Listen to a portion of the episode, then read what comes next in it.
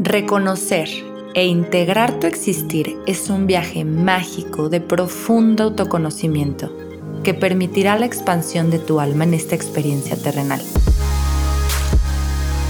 Yo soy Samantha García y en este espacio juntas exploraremos el camino a conectar con nuestra feminidad cósmica. Bienvenida al Cosmos Femenino. Hola, bienvenidos a este espacio. Muchas gracias por acompañarme otra semana más. Estamos en temas muy interesantes. El día de hoy también se trata de un dúo show. La invitada está repitiendo y fue un tema muy, muy interesante, muy controversial, muy polémico.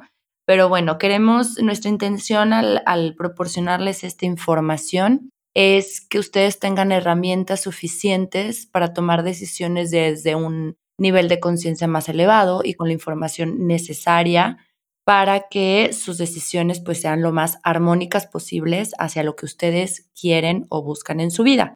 En este caso se trata de Miriam Ábalos, la invitada del día de hoy. Grabamos el episodio de Parto en casa y nos quedamos, si escucharon hasta el final, nos quedamos muy intrigadas porque pues nunca pudimos, no nos dio el tiempo para platicar sobre los momentos o los casos en los que sí es necesaria una cesárea. Entonces, hoy vamos a platicar sobre esto con la intención, como les digo, de que tengan información ustedes a la mano. Eh, esta información viene desde la sabiduría que tiene Miriam como partera holística y aparte recordemos que ella también es guía de sabiduría matriz. Y si ustedes asisten a sus cursos psicoprofilácticos, esta información también la van a obtener ahí. Pero bueno, estas plataformas son muy bondadosas como para poder expandir este mensaje, esta información de una manera mucho más fácil y que ustedes estén donde estén, puedan escucharle y puedan tomar sus apuntes. Entonces, bienvenida Miri, muchas gracias por estar aquí otra vez.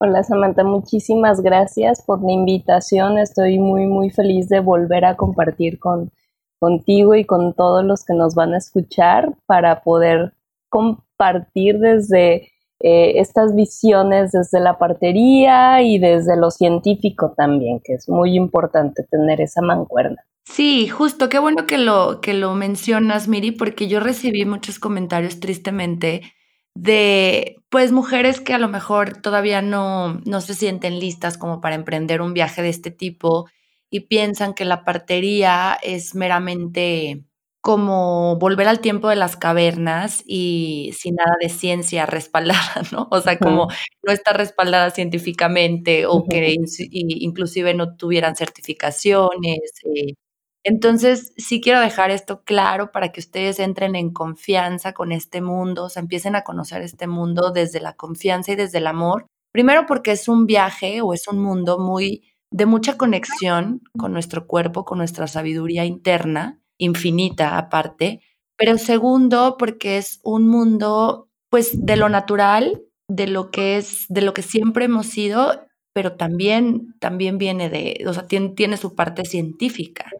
Entonces, que lo conozcan y empiecen a agarrarle amor y empiezan a, agarrarle confianza para que si no se lo habían nunca antes preguntado o si no era una opción para ustedes, eh, bueno, estoy hablando del parto, en casa, bueno, pues puedan retomarlo, reconsiderarlo, revisitarlo. Y si no, bueno, pues si únicamente quieren quedarse con esta información que vamos a hablar hoy en específico sobre estos casos en los que sí se recomienda, o bueno, si es forzosa o es una, o es necesaria una cesárea, pues que lo tomen con todo el amor que el MIDI nos lo va a compartir, eh, con la intención de que ustedes no se vean expuestas a tomar decisiones bajo el miedo, sino desde la información.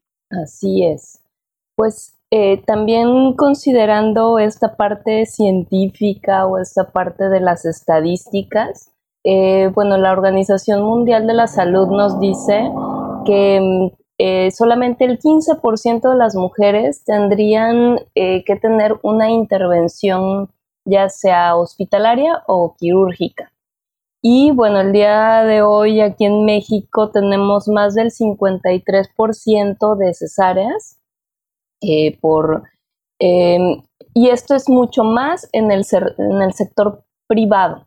Todavía el IMSS, el ISTE, este, son las instituciones que mayor cantidad de partos tienen, pero eh, de igual manera, pues está bastante, bastante alto la cifra.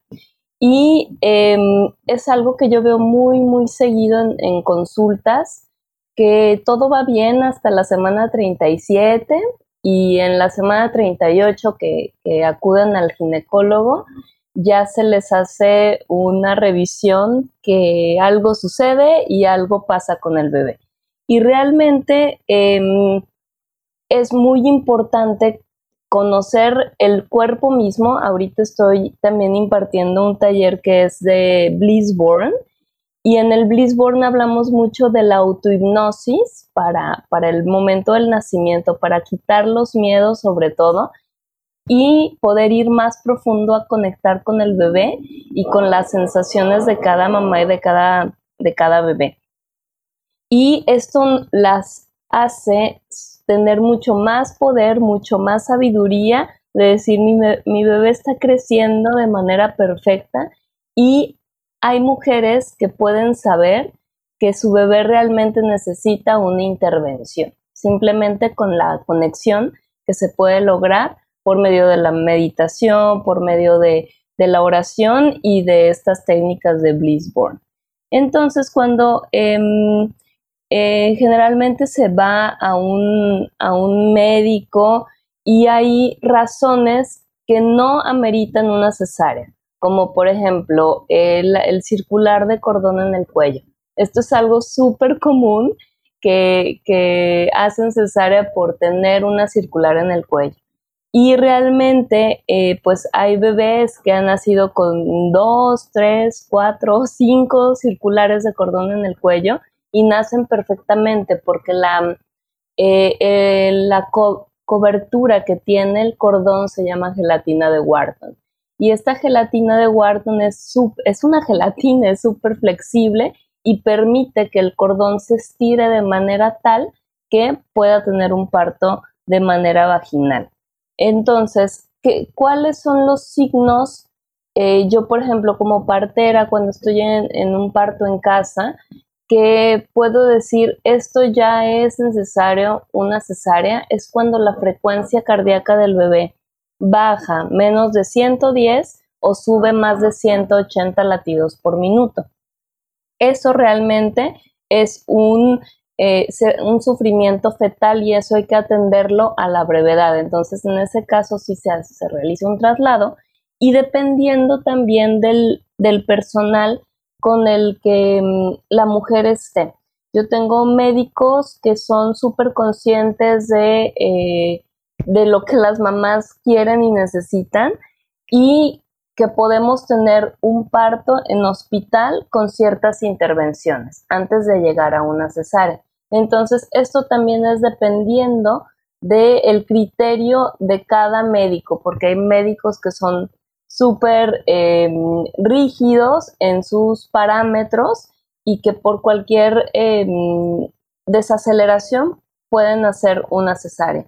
Y hay otros que podemos hacer, por ejemplo, un cambio de posición, se llega al hospital y vemos que la frecuencia otra vez está eh, de manera em, eh, normal, entonces, bueno, esperamos un poco. Hay cuestiones que si decimos, bueno, ya ahorita nos sube la frecuencia cardíaca, necesitamos una cesárea ya.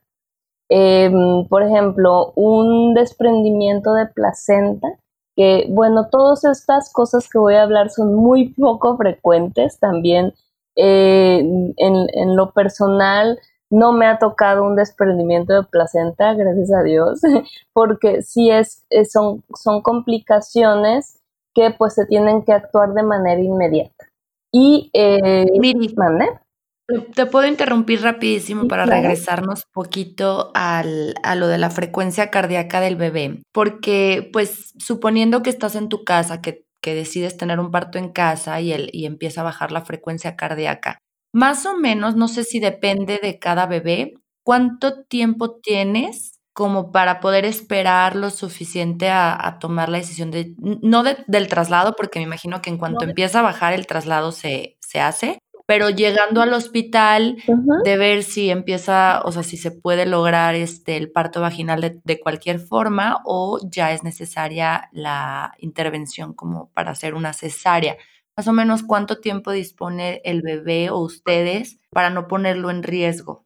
Eso es también muy, muy variado. Puede ser desde 20 minutos hasta dos horas aproximadamente. Entonces, dependiendo de cada bebé y de la severidad o de lo que esté pasando con el bebé adentro del vientre.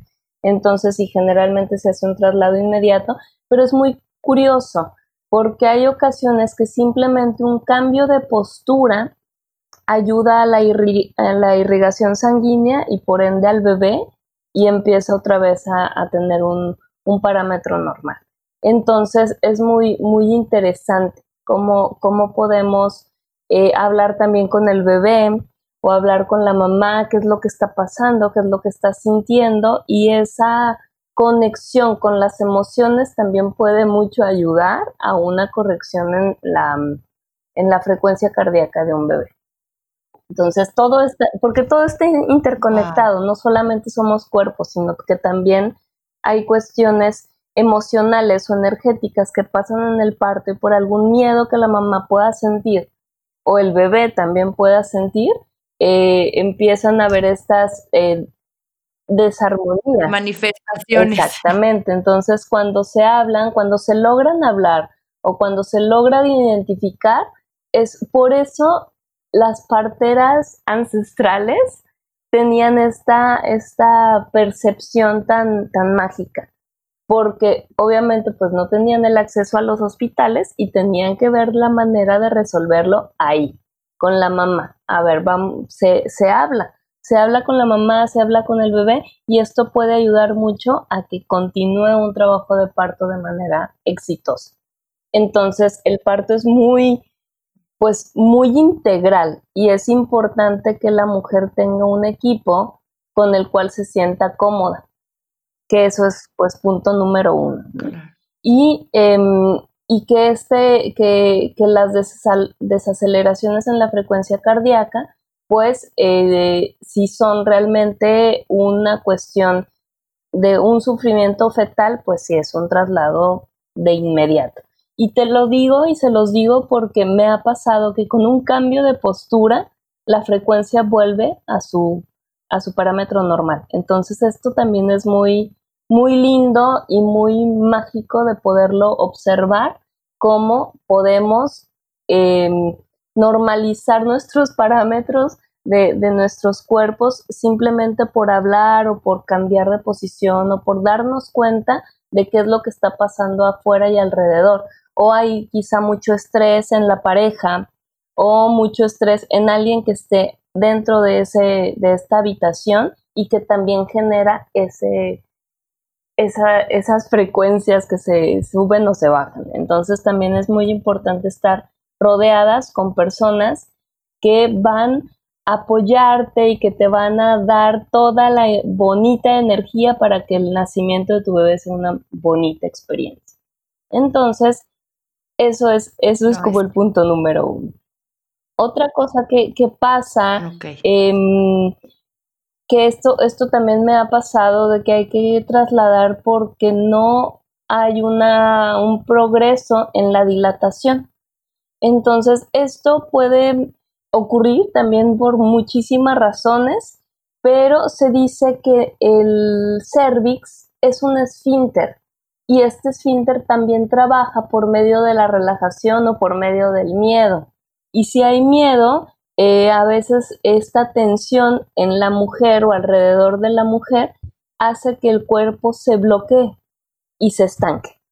Entonces, eh, esa eh, puede ser una de las indicaciones por trasladarnos ya sea a un parto medicalizado, de tener ya un parto en un hospital por medio de oxitocina y para ayudar a la dilatación o eh, que quizá ya tenga que ser una cesárea porque ya hay algún indicio de un sufrimiento fetal, quizá también.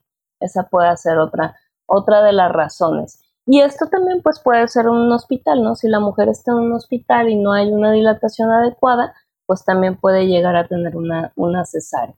Y esto también depende del médico, del criterio, eh, porque eh, hay mm, ocasiones en que hemos tenido partos en casa y que duran las mujeres 12 horas en 6 centímetros de dilatación. Y después de un momento a otro ya tienen 10.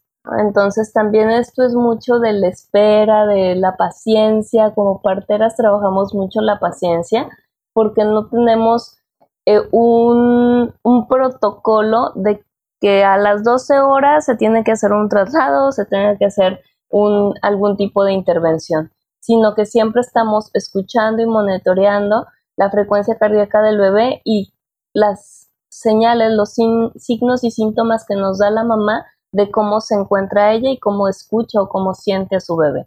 Entonces, por eso es muy importante eh, estarnos escuchando. ¿Cuál es el tiempo el que más has durado en un, en un parto, o sea, en una casa? Porque acá con, con, las parteras que yo tenía contacto era de que pues nos quedamos en tu casa hasta que nazca, o sea, puede llevarnos dos, tres días.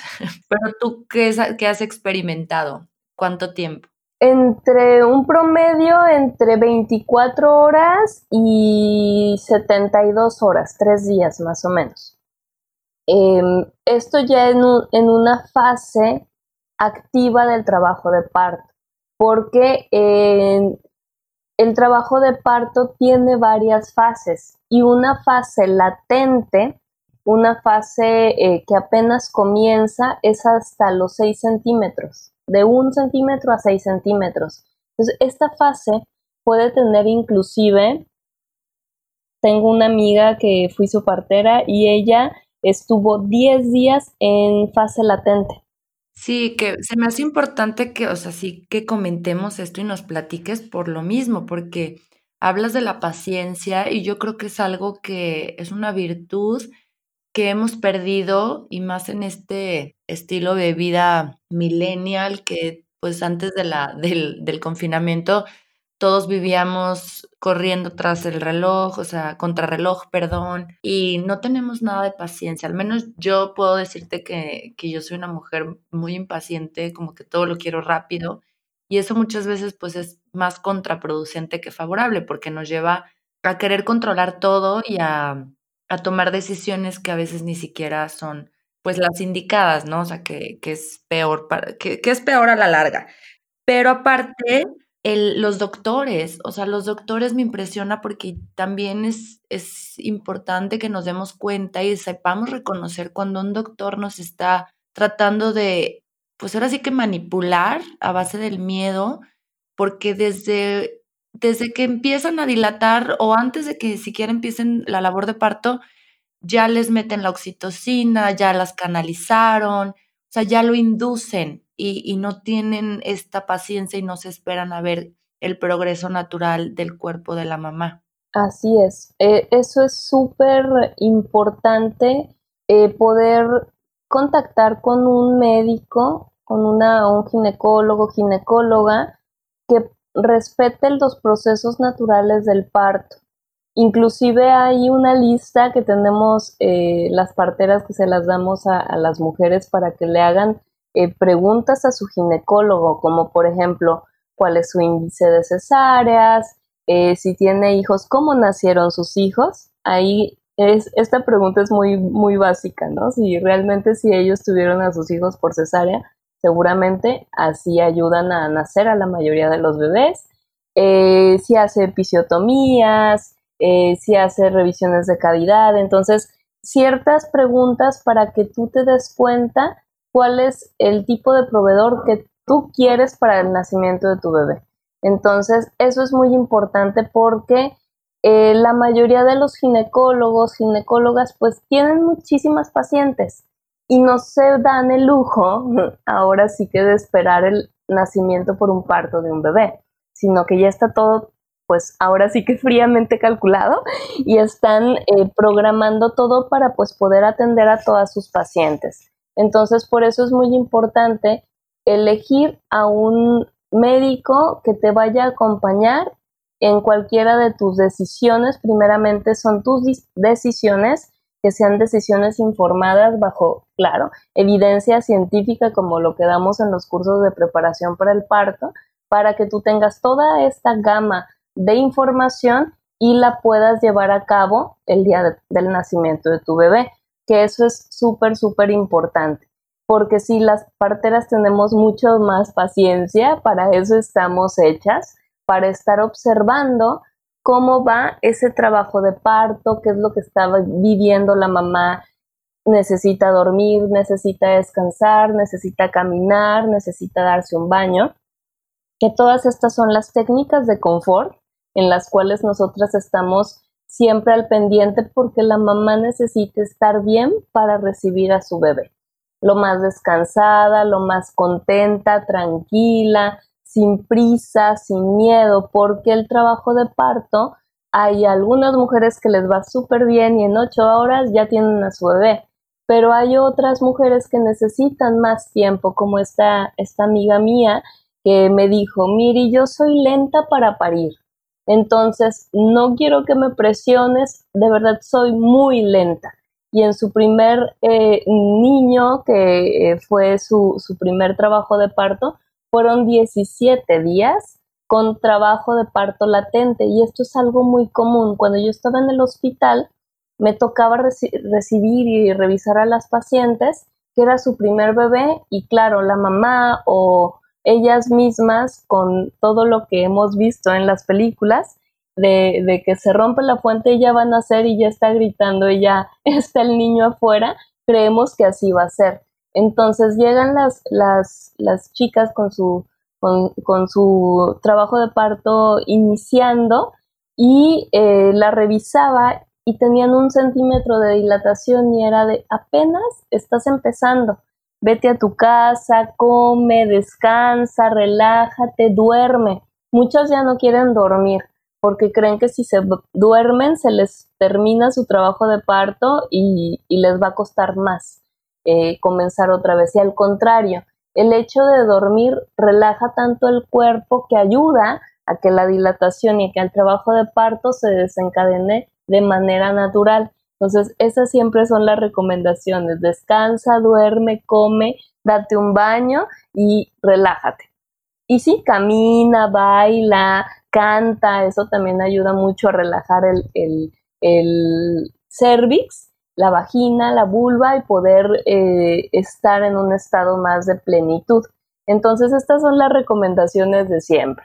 Ya una vez que las expansiones, que se les llama contracciones, pero nosotras les llamamos expansiones, eh, que estas expansiones vengan cada tres minutos, eso ya es un trabajo de parto que se está activando, que ya está eh, entrando en la fase activa y que eh, pues ya está más cerquita del nacimiento del bebé. Esta fase activa puede durar pues cuatro horas, 12, 20 horas. También es muy variable en cada mujer y ahí es estar observando y estar acompañando para que la mujer esté suficientemente hidratada, porque la, mamá en trabajo de parto ya no, eh, en trabajo de parto activo, ya no te dice qué es, lo, qué es lo que necesita, porque ya no sabes tantas sensaciones que están pasando en el cuerpo que para eso estamos las parteras y las dulas apoyando con hidratación, darle un poquito de miel, chocolate, suero, tecitos, para mantenerla con la energía y con la hidratación adecuada para que pueda tener eh, eh, la energía para, para recibir a su bebé. Entonces, esto es muy importante, ¿no? Como irlas observando y esto de la dilatación es muy, muy interesante porque cuando están más relajadas se dilatan mucho más fácil. Entonces, esto de que no dilaten, generalmente dicen mis maestras que es más por una cuestión emocional, que hay algo, un, un bloqueo o un estancamiento. Y también hay la parte como científica de que el bebé no está bien encajado y no permite que empuje perfectamente el cervix para que se dilate. Entonces también, bueno, utilizamos la manteada, utilizamos movimientos con el rebozo, eh, cambios de postura para ayudar a que el bebé se encaje de manera adecuada. Entonces, en un parto en casa, pasan muchas cosas y hacemos muchísimas cosas antes de tener que trasladar eh, por algo realmente necesario. Esto de que no haya dilatación o que se, estanque, eh, pues sí es una indicación de, de un traslado para ayudarnos ya sea con oxitocina sintética o pues con una, con una cesárea. Esto lo determina pues también el médico. Ajá, y por ejemplo, mire, ustedes hacen eh, esta ruptura de fuentes, estas manipulaciones súper violentas. O sea, yo lo veo súper violento porque el, el, el, bueno, el tacto, o sea, bueno, duele horrible, por eso lo digo como violento, pero los doctores luego lo hacen mucho. ¿Ustedes también lo hacen? Yo tengo un aparatito para hacer el, corte o la, la ruptura de la fuente, pero nunca lo he usado. La verdad es que yo considero que cada cuerpo tiene su sabiduría. Y inclusive hay mucha eh, literatura al respecto de que mantener la, bolsa intacta es una de las formas pues de, de, no intervención, de no violencia y de que hay muchos bebés que nacen con esta bolsa que se llaman partos enmantillados. Entonces el parto enmantillado se dice que estos bebés que nacen con su, con su bolsa intacta son bebés que tienen mucho más protección en su aura. Por eso muchas de las parteras no hacemos eh, la ruptura de, la bolsa porque creemos en, estas, en esta suavidad y en esta espiritualidad que también tiene el parto.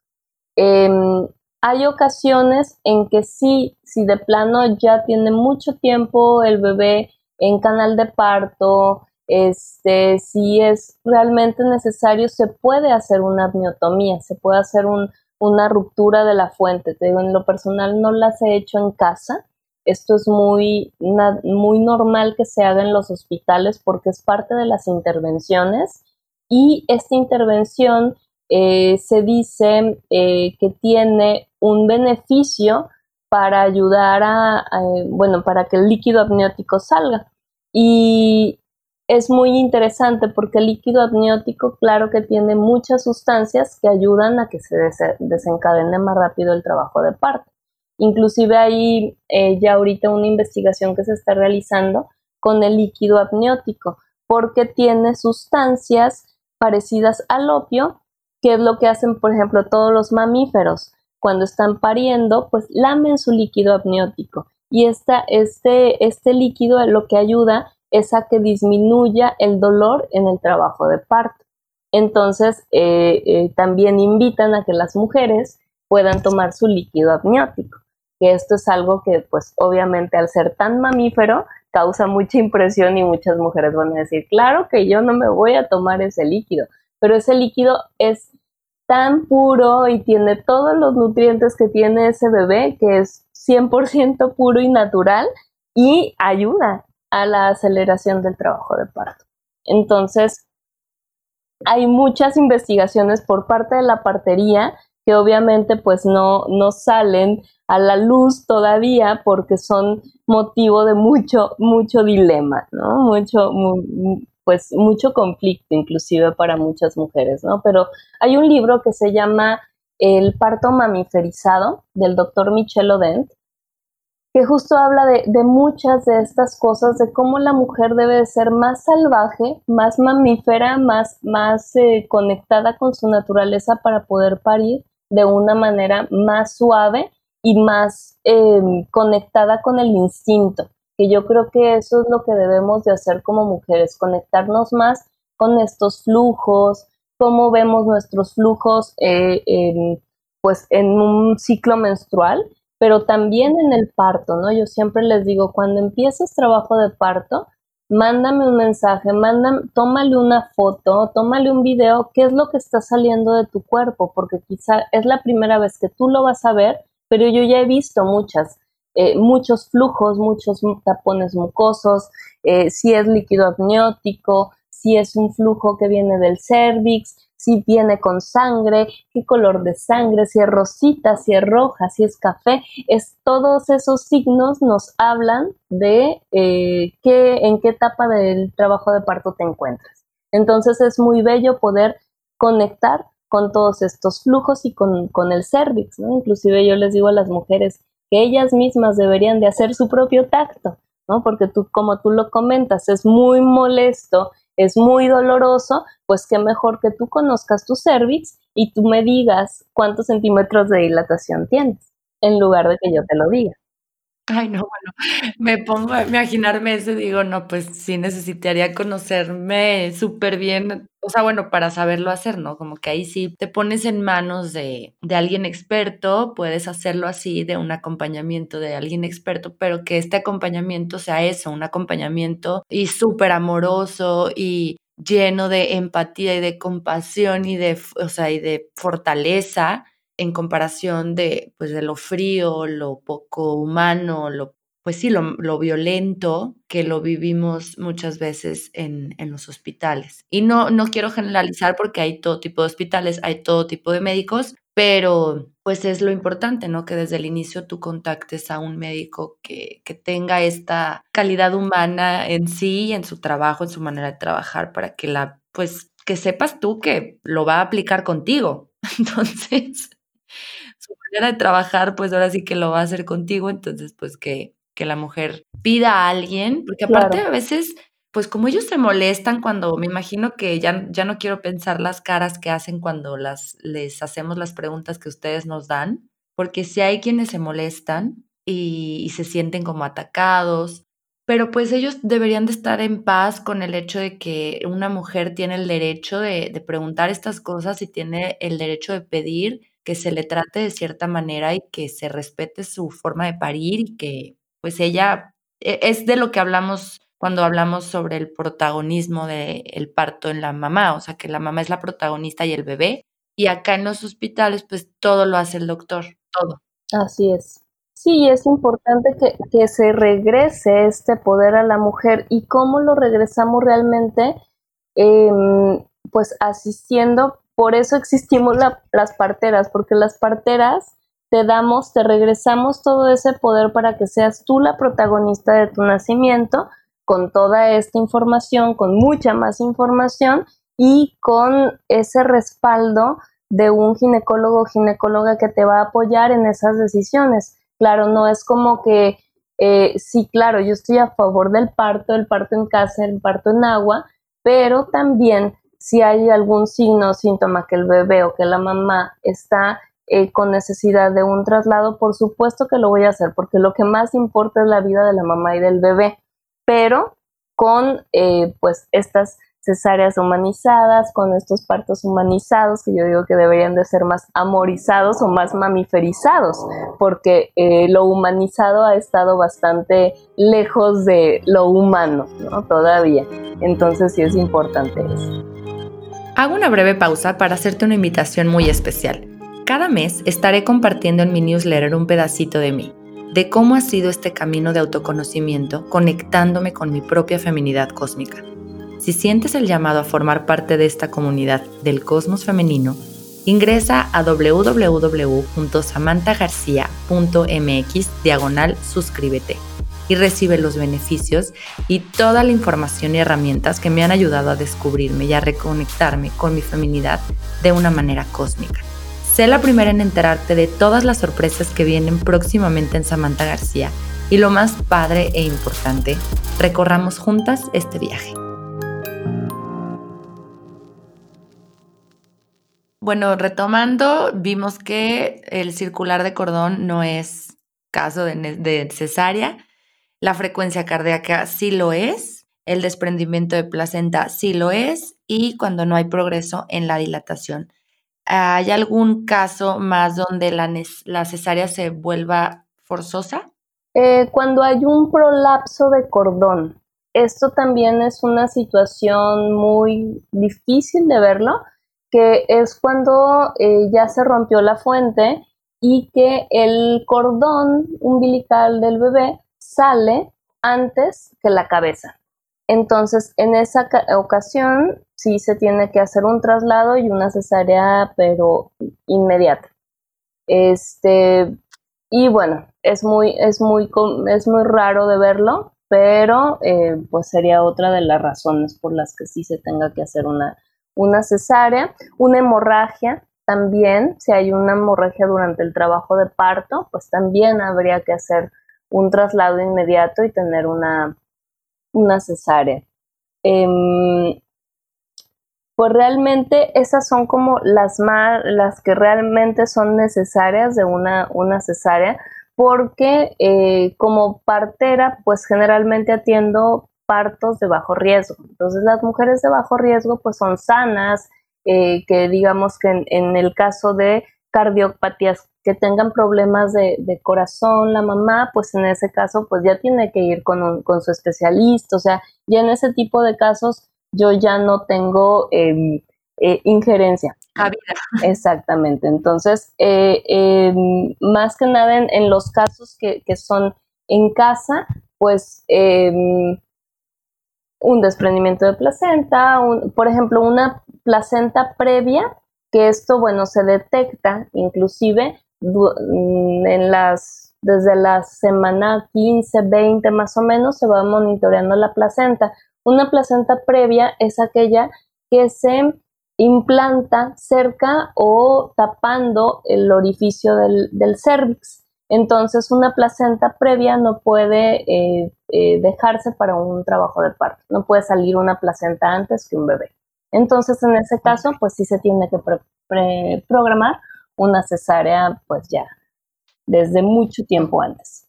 Eh, sí, con tiempo.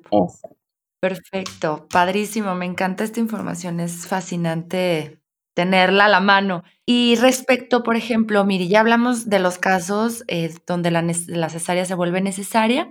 ¿Nos puedes mencionar muy rápido antes de, de cerrar el tema, este, aquellas intervenciones no necesarias en un hospital que normalmente pues recibimos pues en los hospitales, ya sea por parte del doctor o de las enfermeras, pero aquellas intervenciones que no son necesarias, que podrían evitarlas y tú tener un parto muy libre, muy amorizado, como dices, eh, pero que pues si no lo pedimos, no lo van a hacer o si no estamos informadas, pues hacen, hacen con nosotros lo que, lo que ellos quieren, ¿no? Lo que están acostumbrados.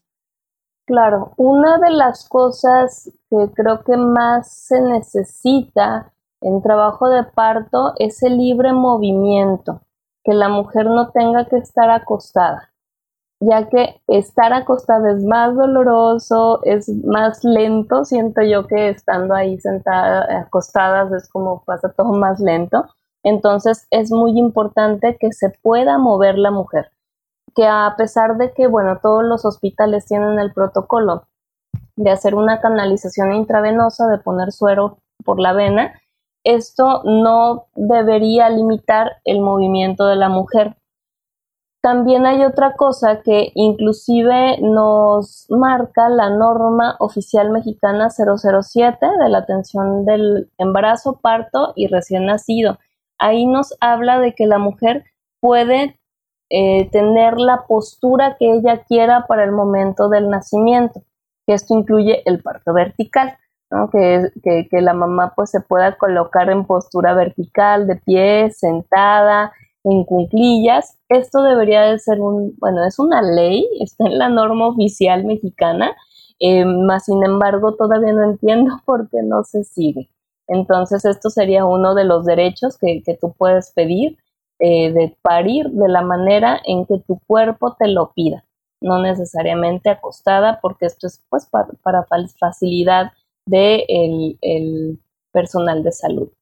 Eh, otra es de que puedas estar acompañada por alguien que, así, em, pues ya sea tu pareja, tu mamá, tu hermana o alguien que te pueda apoyar en ese momento. También es muy importante poder tener la compañía de un ser querido. Esto ayuda muchísimo también a reducir el índice de cesáreas simplemente por tener esa compañía y ese acompañamiento y esa mano de alguien que te ama. Eh, es muy importante también pedir que no te hagan eh, un rasurado de, rutina. Hay muchos hospitales que lo siguen haciendo eh, y esto pues, realmente no es necesario.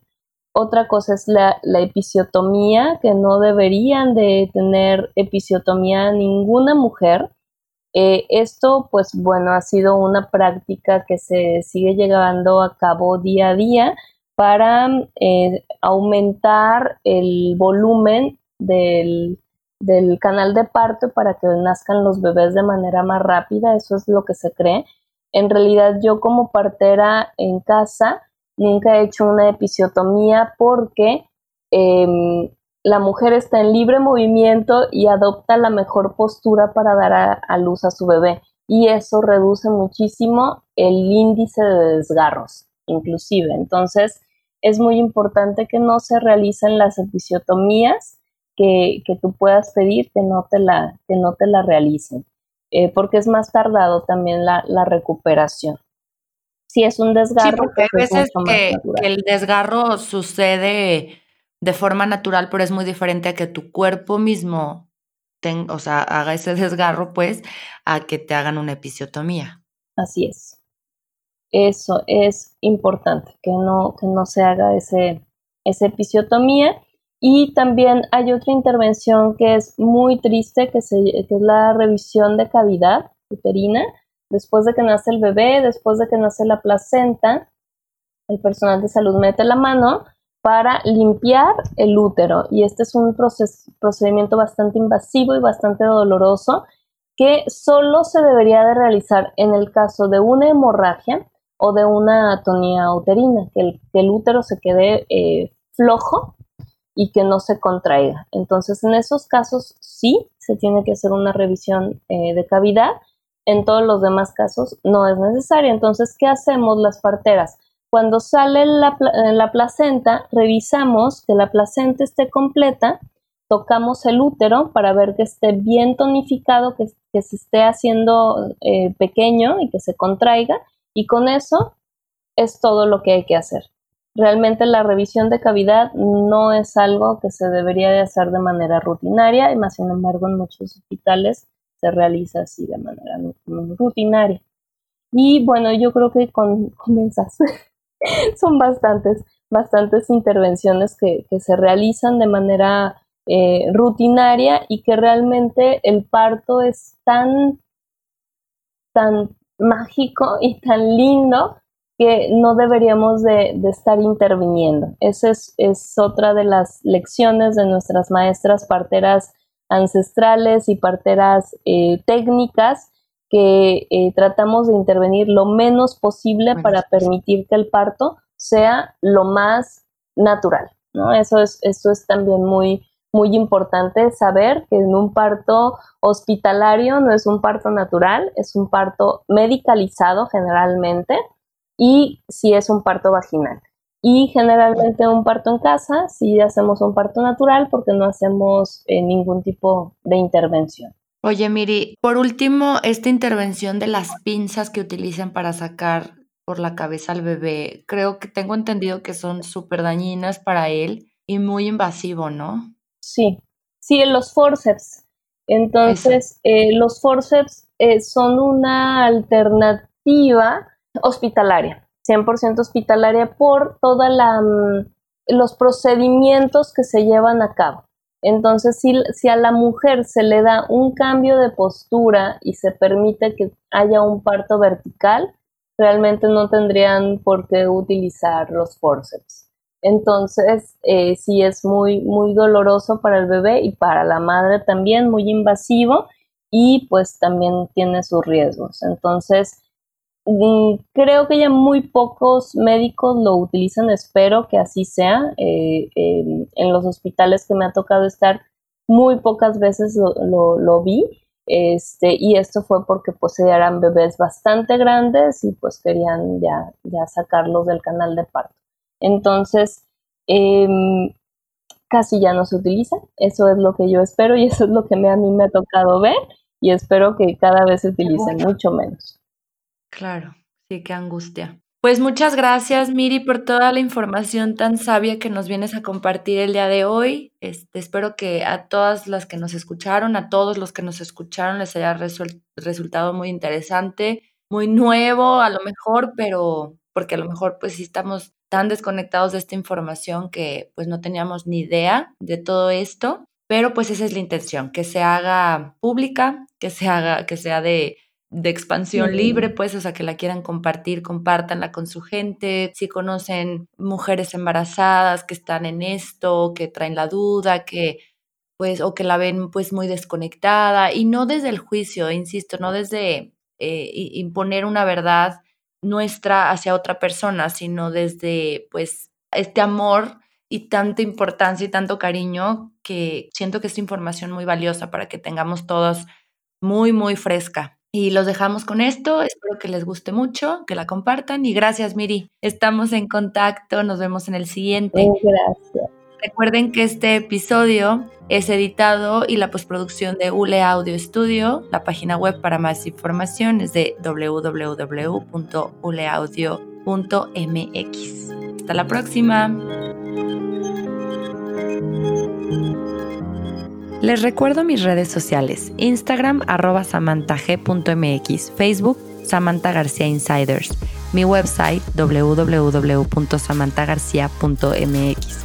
Escríbanme, de verdad me va a encantar conocer un poco de ustedes.